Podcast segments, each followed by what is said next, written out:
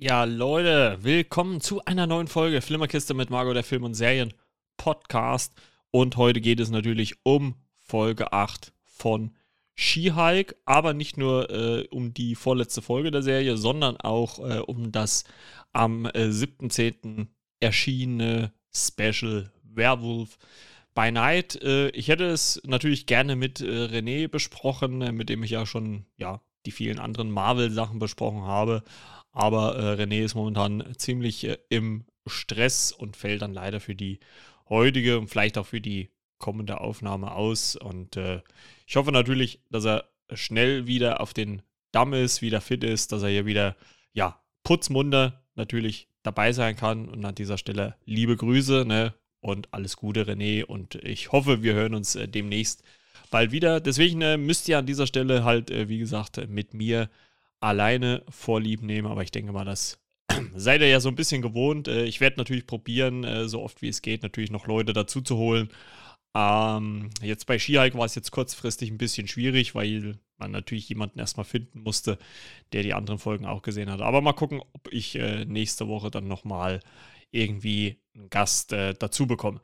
Ja, deswegen äh, spare ich mir das aufgrund der ja, Länge natürlich ja so ein bisschen über das, was ich als letztes äh, gesehen habe. Ich kann äh, so viel sagen, dass ich äh, zwei Liam Neeson-Filme gesehen habe. Dafür, darüber werde ich äh, eventuell nochmal eine Shots-Episode machen. Mal gucken. Vielleicht hänge ich es auch nächste Woche noch mit dran. Schauen wir mal. Ähm, deswegen äh, will ich voll und ganz in die Marvel-Thematik reinspringen. Ja, She-Hulk Folge 8, Titel Quack und Zack.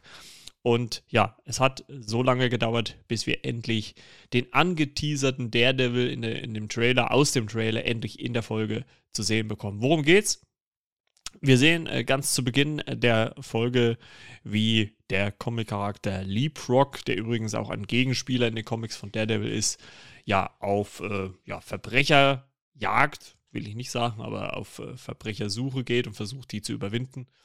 Allerdings äh, wird er von seinem Stiefel, den er hat. Das ist so, ein, so eine Art äh, Jetstiefel, der, ja, macht ihn so ein bisschen das Leben schwer und äh, ja, aufgrund dessen, dass der eine Fehlfunktion hat, äh, kann er seine Tat dann nicht äh, vollends ausüben und die zwei Verbrecher dingfest machen. Und wir erleben, wie das ja in dem Gespräch quasi, also es ist quasi so ein Off-Text, der über diese Situation dann drüber gesprochen wird.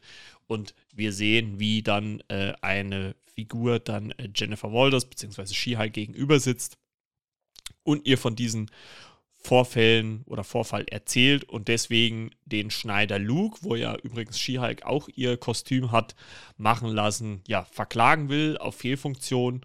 Und ähm, ja, Jennifer versucht natürlich sich dann auch aufgrund ähm, des Interessenkonflikts, weil sie natürlich auch von Luke äh, erstens mal ihr Outfit hat, beziehungsweise auch ein Kleid für äh, eine Veranstaltung haben möchte. Wir erfahren ja dann später, dass es ähm, die Veranstaltung vom äh, äh weiblichen weibliche Anwältin des Jahres. Äh, ist natürlich auch ein bisschen sexistisch. Ne? Man könnte das natürlich geschlechterübergreifend machen, aber hier wird es natürlich ganz klar so ein bisschen ähm, auf die ja, überspitzt dargestellt, dass äh, da nochmal eine Unterscheidung gemacht wird zwischen Mann und Frau.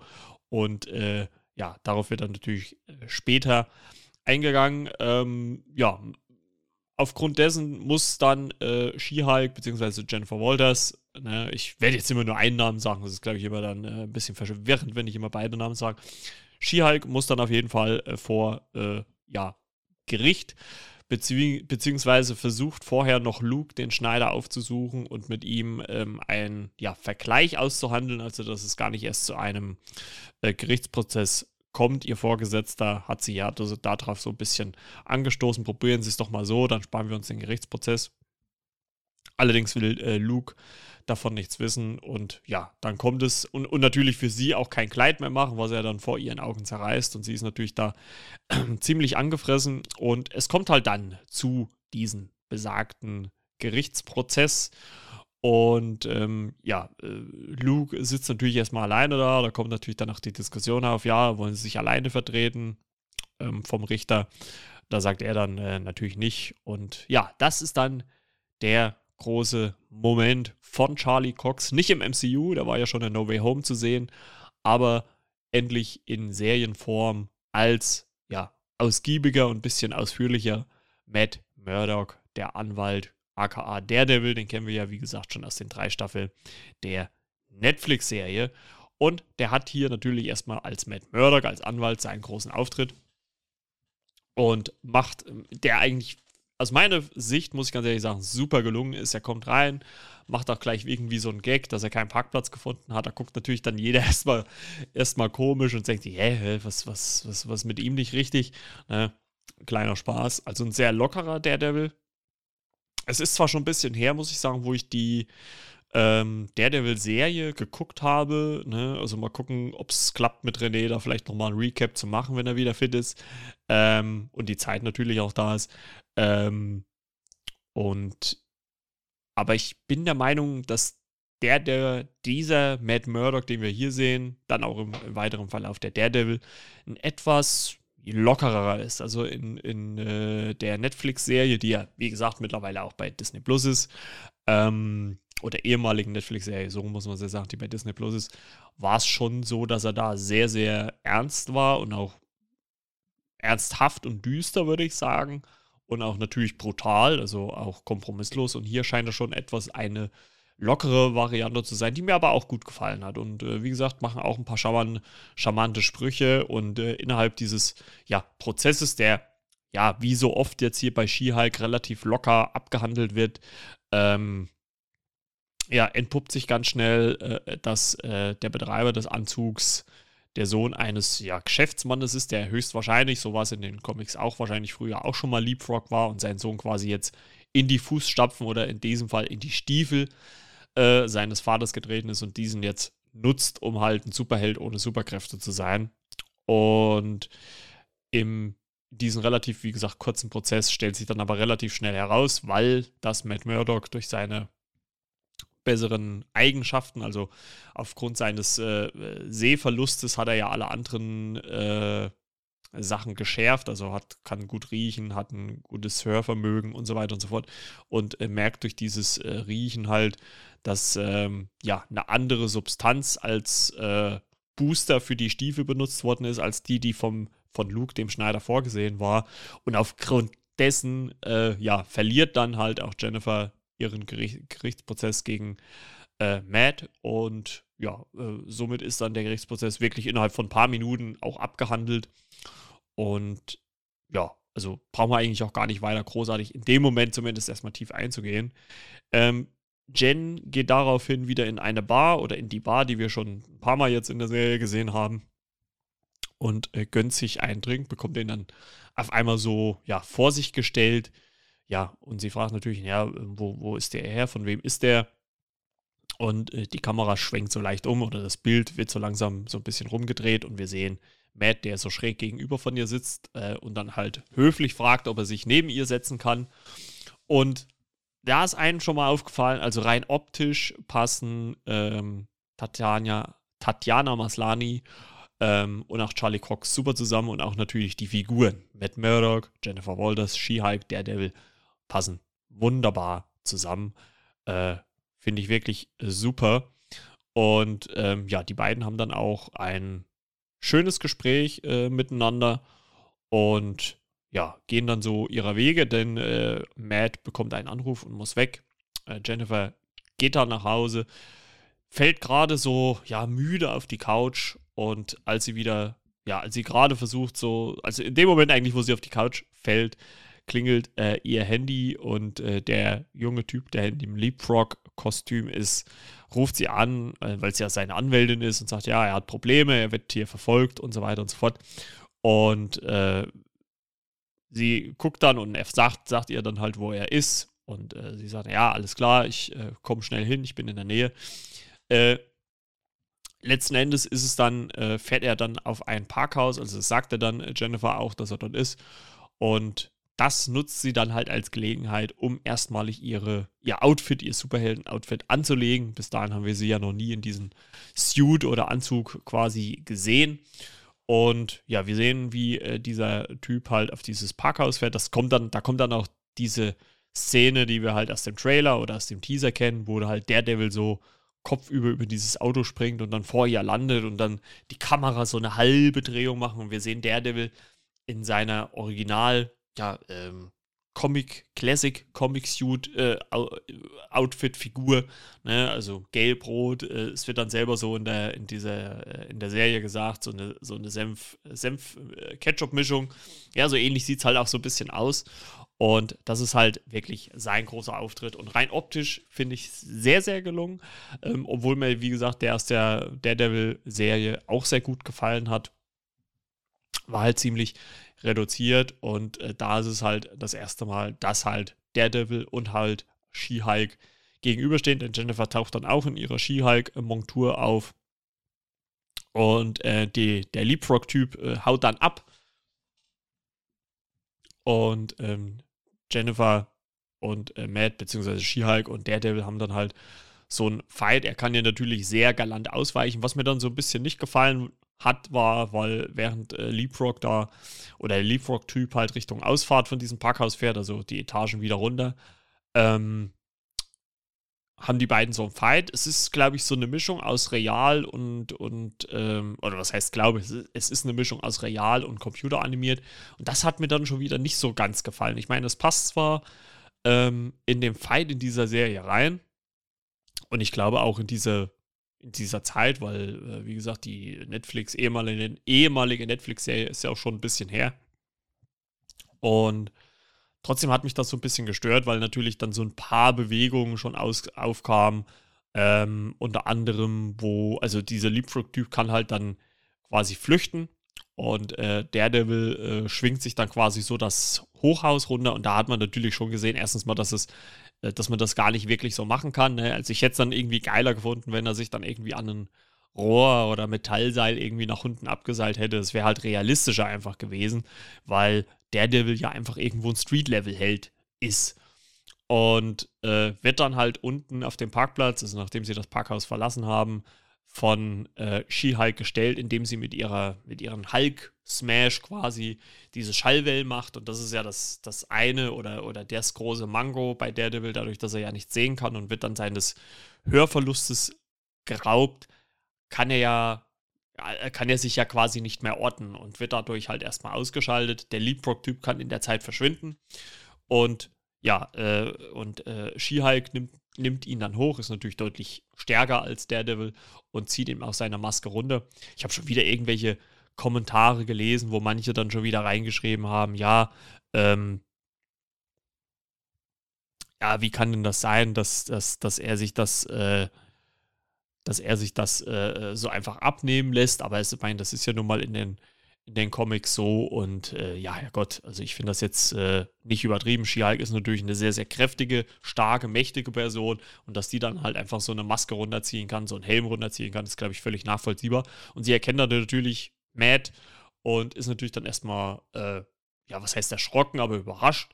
Und äh, er erzählt ihr dann halt so, wo er herkommt, was er da macht. Also Hell's Kitchen, New York ist so seine, sein Level und daher weiß man ja, dass es ihn auch schon länger gibt.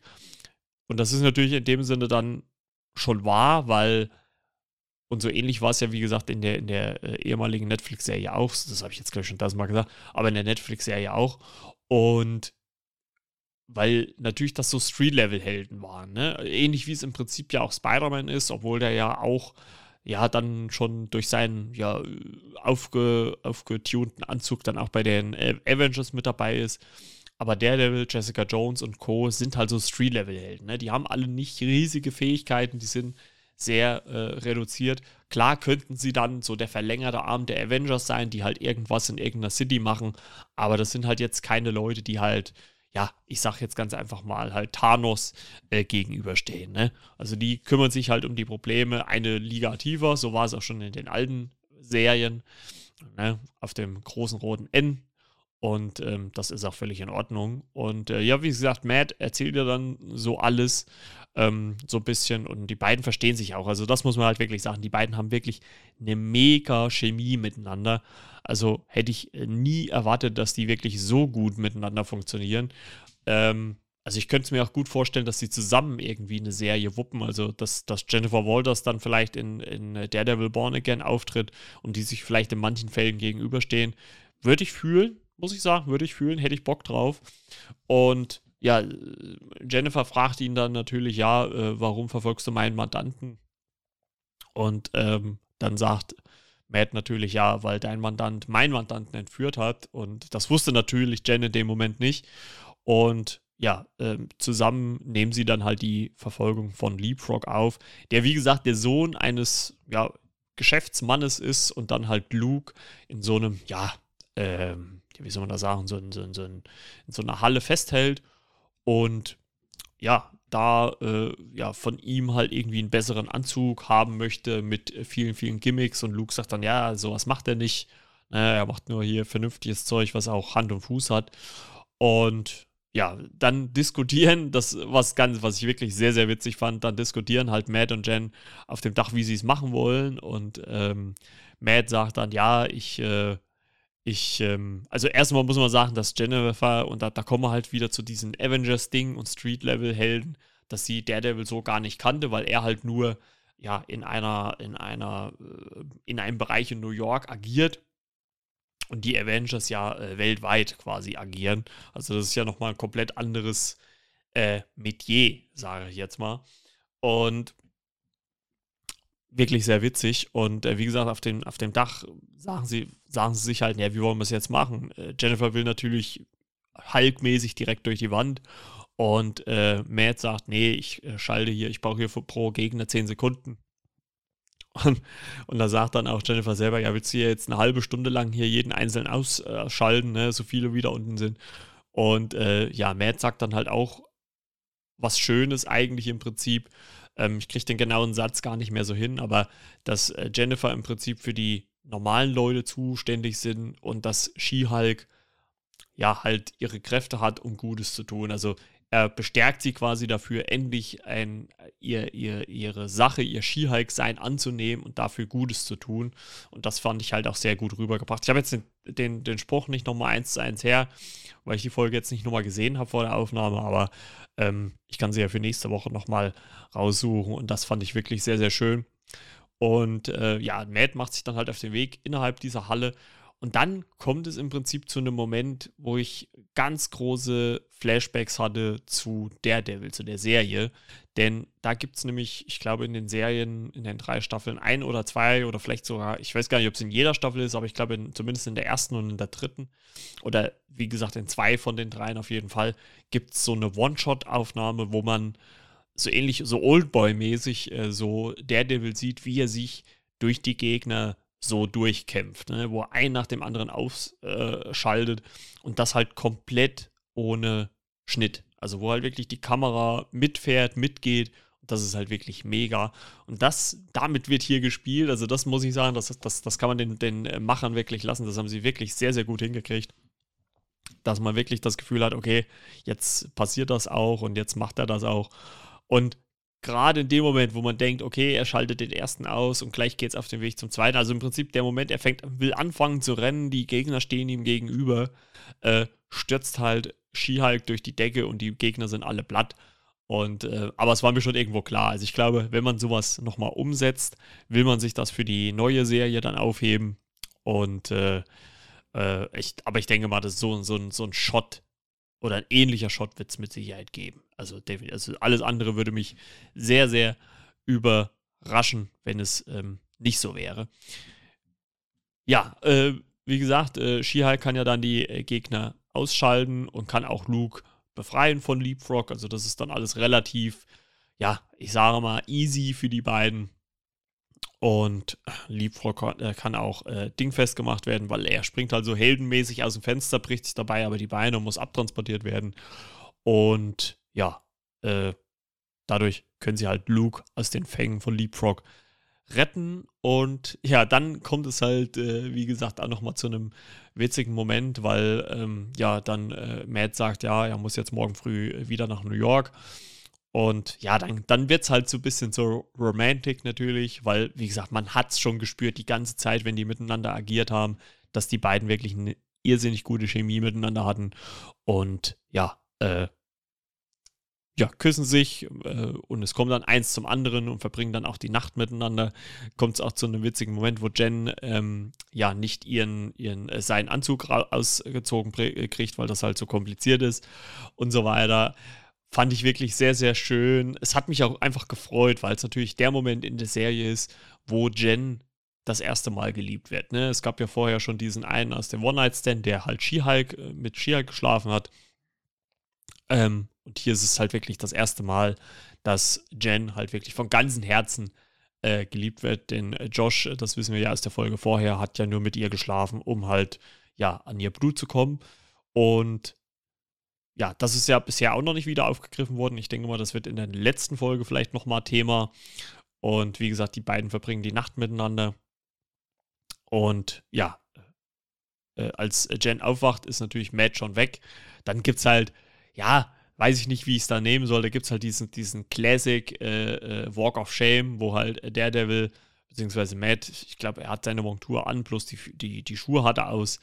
Ähm, ja, so ein Gehweg langläuft, das hat man ja schon oft. Ne? Also ich glaube, ganz klassisch kennt man es aus vielen Romantic Comedies, aber auch, ich kenne es halt auch aus 21 und 22 Jump Street ähm, wo das auch äh, mit Jonah Hill gemacht worden ist. Da war es ja auch so der Mann, der da den Walk of Shame hatte. Sonst ist es ja andersrum immer die Frau oder oft die Frau, nicht immer, oft.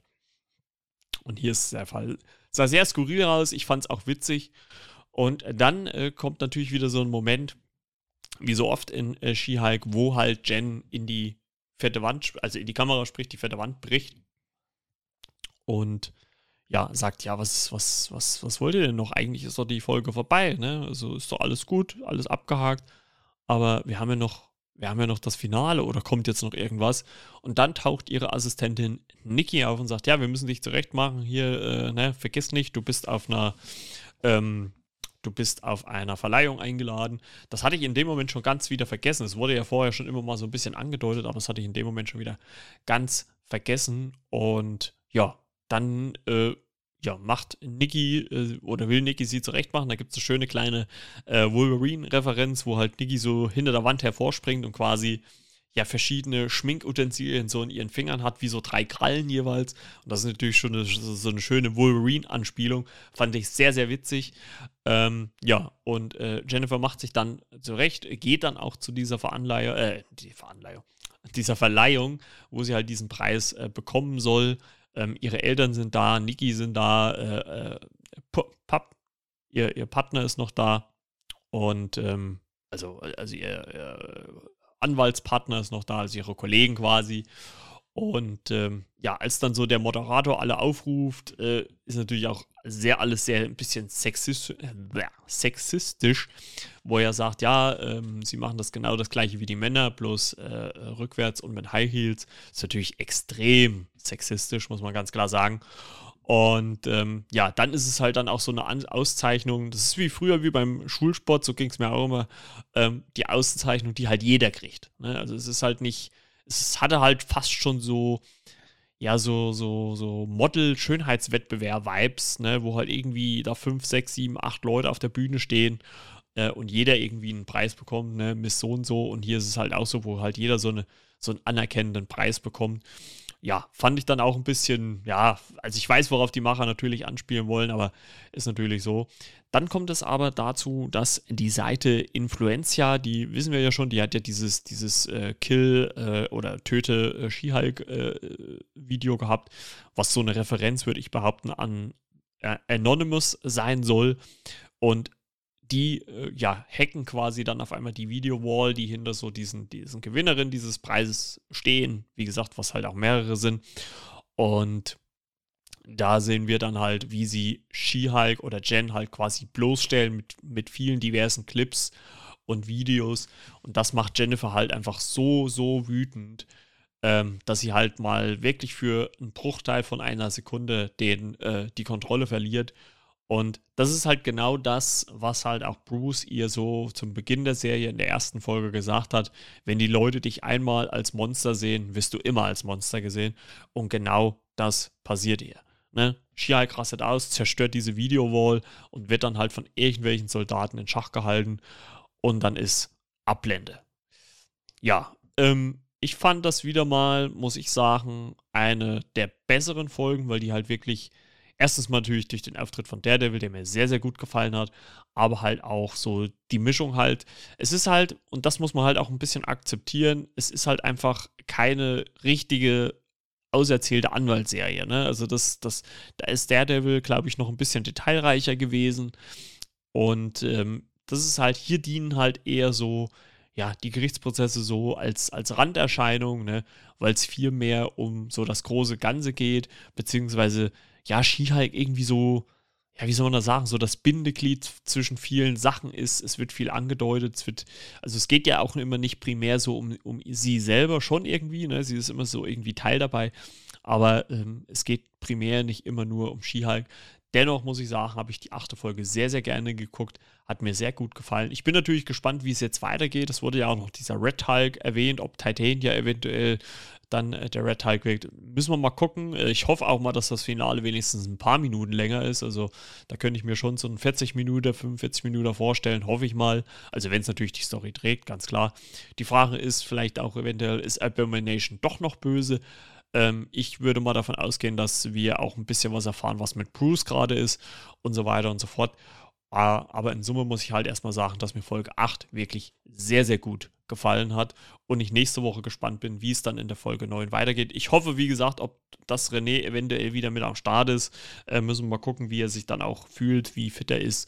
Ähm, das wird sich dann vielleicht innerhalb der Woche klären. Vielleicht kann ich auch Ronny irgendwie dazu holen. Ähm, der ist, glaube ich, zwar noch unterwegs, aber vielleicht kann ich ihn irgendwie ja, dazu äh, überreden, dass er auch mit dabei ist. Aber wie gesagt, Folge 8 She-Hulk hat mir wieder sehr gut gefallen.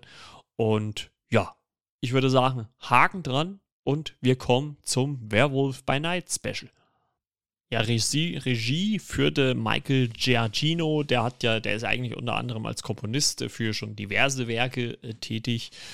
Und ja, was ist äh, Werewolf by Night? Werewolf by Night ist eine, ja, würde ich sagen, Hommage an die Horrorfilme der 30er und 40er Jahre, ähm, Nosferatu-mäßig.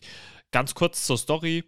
Jack Russell hat dank seines zaubernden Vaters die Fähigkeit geerbt, sich in einen Werwolf zu verwandeln. Bei jedem Vollmond verwandelt sich Jack in einen Werwolf mit übermenschlicher Kraft und Ausdauer und bekämpft Kriminelle. Und um was geht es dann ähm, in der äh, in, der, in dem Special. Monsterjäger versammeln sich, um den verstorbenen Anführer zu ehren und spielen ein tödliches Spiel. Ja, es geht nämlich um äh, einen äh, ja, roten, ja, wie soll man das sagen, Diamanten, der auf den äh, da quasi Jagd gemacht wird. Und ja, ich und dann auch ein, ein Monster quasi eine Rolle spielt, äh, Mansing. Der Cast ist größtenteils relativ, ähm, ja, unbekannt.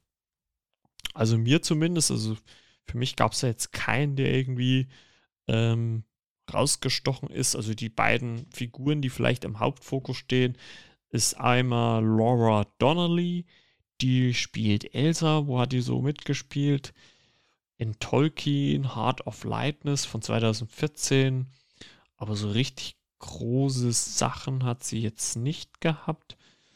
Ähm, und dann noch der männliche Gegenpart wurde gespielt von Gail Garcia Bernal. Ähm, kommt aus Mexiko und hat eigentlich ja ein Old, aber Old habe ich nicht gesehen mitgespielt. In Coco war er Synchronsprecher. Ja, eigentlich auch in Briefe an Julia von 2010. Aber ja, also sind schon relativ, äh, würde ich mal behaupten, unbekanntere ähm, Figuren. Und ähm, aber dennoch eigentlich äh, ganz, also äh, Schauspieler, aber trotzdem ganz gut. Wie gesagt, die, dieses gesamte Special, was so ja eine knappe Stunde geht, äh, also laut äh, laut ähm, äh, Disney Plus, aber ihr könnt da ruhig, glaube ich, ab 45, also ist, glaube ich, die, die reine Laufzeit ist wahrscheinlich eher so unter, ähm, unter 45, würde ich sagen. Aber ich fand es ganz interessant, ähm, äh, dass halt erstmal so verschiedene Figuren Jagd quasi in einem, ja, ich habe das so verstanden, wie ein Labyrinth auf diesen äh, Stein äh, machen. Ähm, Elsa ähm, ist quasi so, die ist ja eigentlich die, ist eigentlich die Tochter, aber so ein bisschen die Verstoßene, weil sie schon irgendwie nach der, ja, seit Jahrzehnten schon nicht mehr irgendwie mit dem Vater und seiner Stief, äh, und ihrer Stiefmutter was zu tun hatte. Und ja, Jack ist quasi so, so dieser Neuankömmling, wird ja auch auf dem Poster beworben, muss man sagen, Werewolf by Night.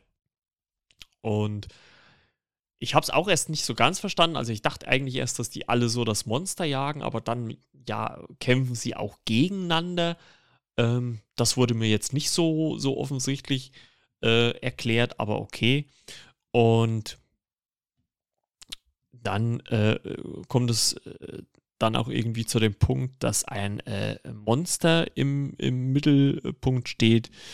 Das ist ganz interessant. Das hat mich auch an irgendeinen anderen Film erinnert, wo, wo ein ähnliches Monster vorkam. Ähm, und das ist äh, das sogenannte Man-Sing. Äh, es gibt ja bei DC Swarm Sing. Ähm, die Serie habe ich letztens auch mal geguckt. Ja, fand ich eigentlich ganz gut. Leider gab es nur eine Staffel. Und Man-Thing ist eigentlich in den Comics äh, Dr. Theodore Sellers. Deswegen heißt er hier in dieser Verfilmung, in diesem Special auch Ted. Also wird von Jack Ted genannt. Denn Jack will eigentlich nicht diesen roten Stein, diesen Bloodstone, sondern will halt Ted, also dieses Monster, befreien. Denn ja, Ted ist halt jetzt kein Monster, was jetzt einfach nur Menschen oder überhaupt Leute umbringt, sondern ist halt auch ein Lebewesen, was lebt. Und das ist seine Aufgabe. Und äh, ja, relativ äh, schnell freunden sich äh, Ted und ähm, Laura an und ja, bekämpfen quasi, oder Elsa, Laura heißt die Schauspielerin, Elsa an und ähm, ja, bekämpfen quasi die anderen. Ähm, und ja, ich meine, man kann ja die Geschichte so ein bisschen äh, runterrattern, dann, dann sage sag ich jetzt mal, wo es bei raufkommt. Ja, das schaffen sie dann auch. Also gibt es halt auch einen schönen, interessanten Kampf von Elsa und, ähm, und äh, Jovan, das ist so ein alter, bärtiger, kräftiger Typ, äh, mit dem äh, Elsa dann kämpft. Ähm, beziehungsweise auch noch so, ein, so, ein, so eine asiatische Figur ist auch noch dabei äh, Simon, äh, den schneidet sie mal eben die Hand ab, weil der hat so ein, so ein Pfeilgerät quasi an seinem Handgelenk und kann damit Pfeile schießen. Ähm, fand ich schon ein bisschen brutal. Ähm, und ähm, ja, allerdings, äh, also sie schaffen es dann auch, also die beiden tun sich halt zusammen, äh, Jack und Elsa. Und der Deal ist quasi, dass äh, Jack eine Sprengladung anbringt an einer an einen Riss in der Mauer um dass Ted halt entkommen kann. Ne, mit denen spricht er halt vorher. Ja, ich rede, dass du entkommen kannst. Ich meine, da habe ich mir schon die Frage gestellt, hey, warum kann er mit dem Monster reden und Elsa nicht? Ähm, das fand ich dann schon interessant. Und der Deal ist halt quasi, dass Elsa den Stein behalten kann, dafür aber Ted freigelassen wird. Und sie schaffen das auch, also Ted, beziehungsweise sie schaffen dieses Loch in die Wand zu springen. Äh, Ted, dieses Monster, also Mansing, kann flüchten. Elsa schafft es auch, diesen Bloodstone aus seinem äh, Rücken zu entfernen. Und als Jack ihn allerdings aufheben will, wird er von diesem Stein wieder weggeschleudert. Und das, äh, ja, bringt natürlich dann erstmal fragende Gesichter auf alles andere. Vorher gab es noch einen Moment, wo dieser kräftige Kerl quasi von Ted so angefasst wird und wird verglüht dann quasi. Also man sieht das ja nicht in dem Sinne, weil es ja alles schwarz-weiß ist. Ich muss ja übrigens sagen, von der Optik her wirklich originalgetreu wiedergegeben. Man hat ja immer dieses, dieses Lichtsymbol, was dann oben rechts so weiß meistens so kurz einleuchtet. Und das Bild ist halt auch so leicht kriselig. Also ich fand, da haben sie sich schon sehr, sehr viel Mühe gegeben, das ordentlich hinzukriegen, diesen Look. Ja. Und äh, Elsa wird genauso ausgenockt wie auch Jack, weil das halt nicht normal sein kann, dass er den Stein nicht berühren kann. Dann ist er höchstwahrscheinlich ein Monster. Und äh, die beiden wachen dann in einem Käfig auf. Also beide halt noch äh, also normal als Menschen. Und quasi Elsas Stiefmutter, Verusa, ja, provoziert dann quasi äh, den Werwolf aus Jack heraus, weil normalerweise passiert das natürlich nur bei Vollmond, das erklärt auch Elsa, das sperrt er sich dann immer ein, aber durch diesen Bloodstone, durch diesen Stein kann halt diese, ja, Werwolf-Formation quasi, ja, herausbeschworen werden. Und ähm, das macht halt äh, Elsas Stiefmutter dann. Und äh, Kurz vorher riecht Jack dann noch ausführlich an Elsa, äh, weil er sagt, ja, damit, äh, damit ich dich wiedererkenne. Und äh, sie fragt dann, ja, hat es denn jemals schon mal funktioniert? Und äh, dann guckt er sie an, ja, einmal.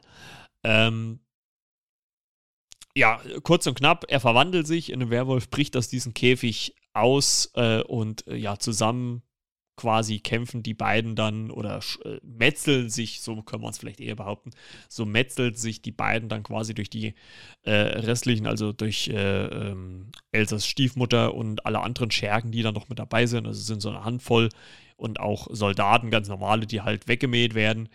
Ähm, also spielt zeitlich schon so ein bisschen im, würde ich mal behaupten, hier und jetzt irgendwo. Und ähm, ja, das äh, war dann schon ganz äh, interessant. Und ähm, auch gut dargestellt. Es kommt dann noch zu dem Moment, ähm, wo ja quasi Elsa dann auch ihre Stiefmutter tötet. Auch für äh, Marvel-Verhältnisse finde ich relativ brutal, denn man sieht dann so für einen Shot, also minimal, also, also ich glaube noch nicht mal, dass das eine ganze Sekunde war, wie so ein Schwert in ihrem Kopf drin steckt. Also ich sag mal, für einen horrormäßigen Film oder Special, was das sein sollte, haben sie, glaube ich, für Marvel-Verhältnisse schon sehr, sehr viel gemacht.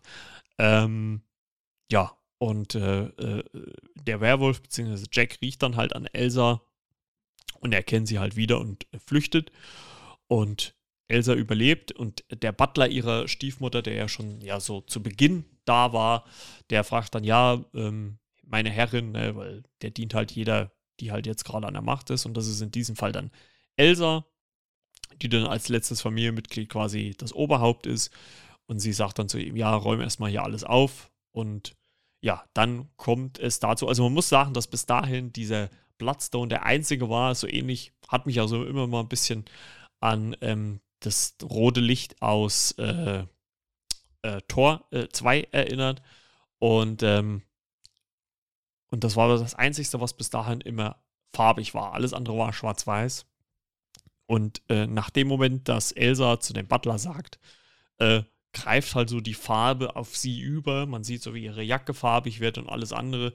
Hatte, hatte halt so ein bisschen so Pleasantville-Vibes und alles wird dann farbig. Und ähm, kurz vorher taucht auch nochmal Ted auf und rettet sie, äh, indem er äh, ihre Stiefmutter tötet. Das habe ich jetzt ganz vergessen zu erzählen. Und ja, äh, und äh, Ilse sagt, ja, der Werwolf oder Jack ist da lang und Ted geht dann hinterher. Und wie gesagt, dann wird halt alles farbig. Die Kamera geht so aus diesem Set raus. Was ich schon mal ganz cool fand, so am Anfang als Jack, wir sehen Jack so als erste Figur, als er in dieses Set reinläuft. Und normalerweise ist natürlich das alles Studios und oben Lampen. Und da geht wirklich die Kamera so rein, fährt nach oben, man sieht so die Decke. Also das haben sie so rein äh, visuell wirklich sehr, sehr gut dargestellt, hat mir wirklich super gefallen. Und ähm, dann zum Schluss sehen wir dann auch nochmal, wie Jack äh, neben Ted sitzt und die beiden sich unterhalten. Ähm, fand ich ganz cute. Und für meine Begriffe finde ich das als erstes Marvel-Special sehr, sehr gelungen. Ähm, klar, für die Kürze der Zeit, wie gesagt, das ist so ein, so ein 50 Minuten, ich glaube, bei Disney Plus steht 53 Minuten, also effektiv, wie gesagt, vielleicht 45, 44, sowas. Ähm, fand ich es okay. Es ist halt wirklich nur so eine kleine Randgeschichte. Und man merkt aber trotzdem, wie sie es geschafft haben, dann gerade am Anfang so eine kleine Referenz an die Avengers zu machen. Also so beginnt auch dieses Special. Ähm, aber ich fand es okay. Also diese Specials sind halt wirklich dafür da und das hat ja auch der, der YouTuber und auch äh, ja, Redakteur Ren Kühn so gesagt. Diese Specials sollen ja höchstwahrscheinlich so eine Ergänzung werden. Ne? Also vielleicht einfach Seidengeschichten erzählen, wo es jetzt nicht komplett für eine Serie reicht, ne? also wo eine Serie zu viel ist. Und da kann man hier so punktuell so kleine Geschichten erzählen. Und das finde ich ganz interessant. Ist natürlich dann immer die große Frage, wie fügt sich sowas ins MCU ein? Ähm, lange Zeit waren ja die Gerüchte da, dass ähm, ähm, Mahershala Ali als Blade auftauchen würde. Hätte ich allerdings auch ein bisschen verschenkt äh, empfunden, weil so eine große Bedeutung hat dieses Special halt nicht. Ne? Es ist halt eine rein, rein, leichte Randgeschichte. Ist natürlich, ich weiß natürlich jetzt nicht, ob das so der Regisseur so die beste Wahl dafür war, obwohl er eigentlich den Ton für diese alten Horrorfilme sehr gut getroffen hat. Aber er ist ja eigentlich Komponist und ähm, ja, ich äh, denke mal, also entweder war es von ihm Herzensprojekt, das muss ich mal recherchieren, oder er wurde halt, oder er hat halt einfach gesagt, okay, ich brach das mal. Also ich finde es tonal dann schon wieder ein bisschen anders. Klar, wahrscheinlich Second Unit hat dann die Action gedreht, das war dann schon wieder ein bisschen Stino-mäßig, aber trotzdem so die Atmosphäre dieser alten Horrorfilme hat dieses, ja, kurze, knackige Special sehr, sehr gut rübergebracht. Und aus meiner Sicht ist das eine gute Ergänzung wenn man irgendwie Figuren oder Storylines hat, die man nicht in, unbedingt in der Serie auserzählen möchte, sondern mit so einem Special. Es soll ja zu Weihnachten dann noch ein Guardians of the Galaxy äh, Weihnachtsspecial kommen. Und da finde ich das ganz gut. Ja, also aus meiner Sicht eine Empfehlung. She-Hulk Folge 8 und auch das Werewolf by Night Special. Ich finde es gelungen. Mir hat es Spaß gemacht. Ähm, klar, wie gesagt, man darf jetzt nicht die allerhöchsten Erwartungen haben. Das ist auf jeden Fall kein Halloween. Ne? Da ihr dann schon in den Halloween-Film gehen. Äh, da kommt er dann wahrscheinlich ein bisschen ähm, besser zurecht. Aber ähm, ja, so an sich fand ich das ganz unterhaltsam. Ja, das soll es für mich für diese Folge gewesen sein. Ich bin hier solo schon wieder bei 40 Minuten. Wahnsinn. Wie gesagt, ich hoffe natürlich inständig, dass René nächste Woche wieder mit am Start ist. Ich kann es allerdings nicht versprechen. Ähm, versuche aber trotzdem, eventuell, wenn er nicht kann oder fit sein sollte, dann wieder äh, ja, Ersatz zu finden. Und äh, lasst mal vielleicht auch bei René äh, schöne Grüße und auch ein bisschen Liebe da. Ne, das motiviert ihn dann vielleicht doch ein bisschen schneller wieder zurückzukommen, wenn er wieder fit ist. Würde mich freuen, wenn ihr das machen könntet. Und guckt natürlich dann auch auf seinen Blog elfersfilmkritiken.com. Dort findet ihr natürlich schon viele, viele Links zu den anderen ähm, oder Folgen, ähm, zu den anderen Episoden und Serien, die wir besprochen haben, aber auch natürlich zu She-Hulk und auch natürlich zur Cobra Kai, einer seiner Lieblingsserien für den Moment. Ja, das soll es gewesen sein. Nächste Woche geht es natürlich um das große Finale und äh, mein oder beziehungsweise unser Fazit. Wie gesagt, wenn René mit dabei ist. Und ja, folgt uns gerne bei Instagram. Ähm, wie gesagt, der zweite Blick ist der René und Flimmerkiste mit Marco, das bin ich. Und lasst gerne Feedback da. Wie hat euch denn die Serie bis hierhin gefallen oder auch die achte Folge oder auch der Auftritt von Daredevil aka Matt, Mac, Matt Murdock ähm, von Charlie Cox gespielt. Würde mich interessieren. Ähm, wie gesagt, dann schreibt gerne an. Und ja, ansonsten folgt uns natürlich bei Instagram und natürlich auch auf Rennes Blog für Liebe dalassen. Und ja, wir hören uns dann nächste Woche wieder. Ja, genießt die Woche, genießt den Herbst. Ist ja jetzt gerade äh, nach der Kälte früh ist dann ganz äh, schön eigentlich. Soll auch die Woche eigentlich ganz, ganz solide werden. Und wir hören uns dann nächste Woche wieder. Äh, bis dann, ciao Kakao, euer Marco. Tschüss.